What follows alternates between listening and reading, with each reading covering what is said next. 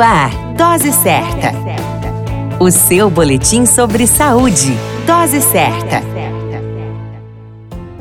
Olá, eu sou Júlio Cazé, médico de família e comunidade. Esse é o Dose Certa, seu boletim diário de notícias. E o tema de hoje é doença do refluxo gastroesofágico. A doença do refluxo gastroesofágico, ou conhecido refluxo gastroesofágico, é a condição em que se desenvolve quando o conteúdo do estômago retorna ao esôfago e provoca sintomas desagradáveis ou mesmo complicações. É um dos diagnósticos mais comuns no sistema digestivo, pois se trata de um problema que afeta cerca de 12 a 20% da população brasileira. Entre os fatores de risco para a doença do refluxo estão ganho de peso, o consumo de álcool e outras drogas, fumar, tomar certos medicamentos e gestação. Entre os sintomas mais comuns está a dor ou queimação no meio do peito após uma refeição, sabor amargo na boca, dor de garganta, rouquidão, tosse ou sensação de que há um nó da garganta. Como complicações de refluxo, podemos citar as esofagites, as úlceras, as estenose e o temido esôfago de Barré. O diagnóstico é clínico feito com base nos sintomas. Pode ser preciso, em alguns casos, a endoscopia ou a pH-metria ou até mesmo mesmo a manometria para ajudar na definição do diagnóstico. Como tratamento, cuidar da boa alimentação, não consumir bebidas alcoólicas e não fumar, evitar a obesidade e manter a cabeceira da cama elevada são algumas orientações. Muitos pacientes irão necessitar de medicação para a diminuição dos sintomas. Se essa tentativa não melhorar, a cirurgia poderá ser uma opção.